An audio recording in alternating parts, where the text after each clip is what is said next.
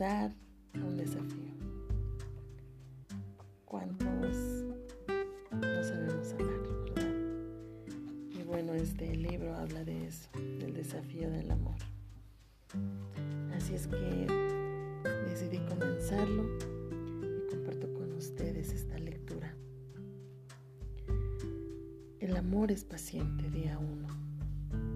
Sean humildes, amables y pacientes y bríndense apoyo por amor los unos a los otros. Efesios 4:2. El amor da resultado. Es el motivador más poderoso y puro de la vida. Y su profundidad y significado escapan a muchas personas. Le infunde valentía al cobarde y sabiduría al necio. Siempre hace lo mejor para los demás puede capacitarnos para enfrentar el problema más terrible. El amor puede motivar a un hombre a dejar atrás cuestiones infantiles, proveer para su familia y defender con pasión lo que cree, como cruzar un océano para pelear por su país. El amor puede llevar a una mujer a conectarse emocionalmente en relaciones interpersonales, consolar a los que sufren a su alrededor, proteger a sus hijos y extender una mano bondadosa a los que la necesitan. Nacemos con una sed de amor que dura toda la vida. Nuestro corazón lo necesita con desesperación, como nuestros pulmones necesitan oxígeno. El amor cambia nuestra motivación para vivir. Con Él, las relaciones cobran significado. Ningún matrimonio puede tener éxito sin amor. El amor se apoya en dos pilares que lo defienden a la perfección, la paciencia y la bondad. Sus demás características son extensiones de estos dos atributos. Y aquí comenzará el desafío con la paciencia. El amor te inspira a transformarte en una persona paciente. Cuando decides ser paciente, respondes en forma positiva frente a una situación negativa. Eres lento para enojarte, decides guardar la compostura en lugar de enfadarte con facilidad. El amor te ayuda a abandonar la impaciencia y la exigencia y a calmarte y comenzar a demostrar misericordia a los que te rodean. A nadie le gusta estar cerca de una persona impaciente. La impaciencia hace que reacciones exageradamente con enojo, insensatez y de manera lamentable. El enojo frente a una acción injusta irónicamente genera nuevos agravios casi nunca mejora las cosas. Suele agregar problemas. Aplasta vínculos de mucho tiempo al reaccionar frente a contratiempos momentáneos. Por el contrario, la paciencia para en seco cualquier controversia. Más que morderte el labio, más que taparte la boca con la mano, la paciencia es un suspiro profundo y necesario. Despeja el ambiente. No deja que la insensatez agite amenazante su cola de escorpión. La paciencia es decidir controlar tus sentimientos en lugar de permitir que estos te dominen. Y recurre al tacto en vez de, de volver mal por mal. Trae paz interior en medio de de una tormenta exterior. Si tu cónyuge te ofende, ¿tomas represalias con rapidez o permaneces bajo control? El enojo, este estado emocional predeterminado cuando te tratan en forma injusta? Si es así, estás esparciendo veneno en lugar de medicina.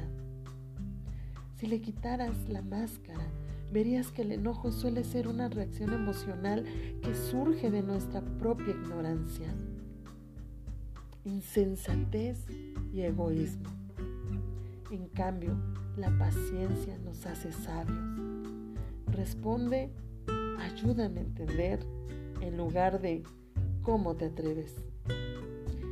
No se apresura a sacar conclusiones, sino que deja en espera nuestros sentimientos para poder escuchar a la otra persona. La paciencia permanece a la puerta, allí donde el enojo hace todo lo posible por entrar y espera a tener una visión completa de la situación antes de determinar la mejor respuesta. La Biblia afirma, el lento para la ira tiene gran prudencia, pero el que es irascible ensalza la necedad. Así como la falta de paciencia transformará tu hogar en un campo de batalla, la práctica de esta cualidad fomentará la paz y la tranquilidad. El hombre irascible suscita riñas, pero el lento para la ira apacigua contiendas. Lo dice Proverbios 15:18.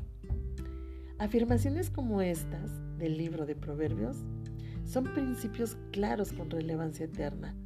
La paciencia es el punto donde el amor se une a la sabiduría y todo matrimonio necesita esa combinación para mantener su salud. El amor le da permiso a tu cónyuge para ser humano. Comprende que todos fallamos a diario. Entonces cuando el otro se equivoca, con paciencia decide darle más tiempo del que se merece para corregirlo. La paciencia te proporciona la increíble capacidad de resistir durante las épocas difíciles, en lugar de huir ante la presión. Por lo tanto, realiza una autoevaluación. ¿Con qué rapidez explotas? ¿Cuánto te lleva a adoptar una mala actitud? ¿Estás dispuesto a esperar con una sonrisa?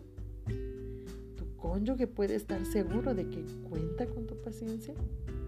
Tu esposa puede estar tranquila de que si deja las llaves dentro del auto y lo cierra, encontrará tu comprensión en lugar de un sermón degradante que la haga sentir como una niña.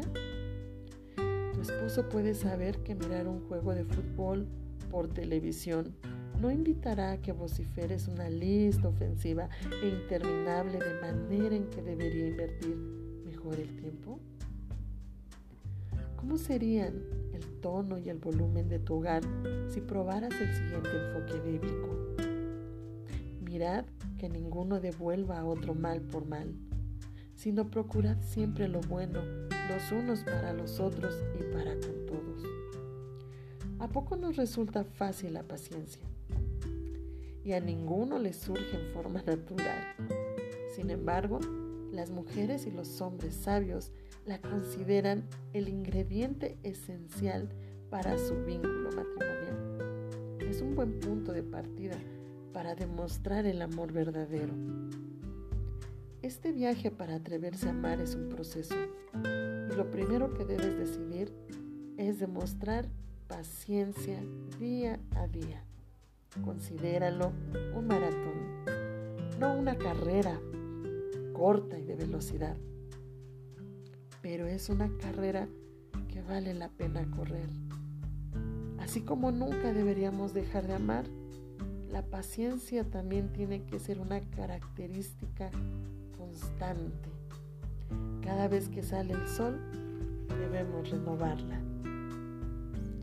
Y bien, el desafío del día de hoy es este la primera parte y es muy simple. Aunque el amor se comunica de distintas maneras, nuestras palabras suelen reflejar la condición del corazón.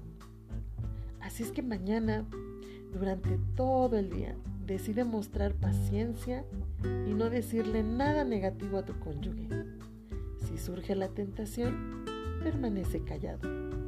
Es mejor contenerte que expresar algo luego lamentes. Quiero que tomes una libreta y vamos a poner una marca ahí cuando hayamos completado este desafío. Vamos a escribir si sucedió algo que nos haya hecho enojar con nuestro cónyuge, si nos vimos tentados a tener pensamientos de desaprobación y a expresarlos en palabras cómo lo manejamos. ¿Listos? Comencemos.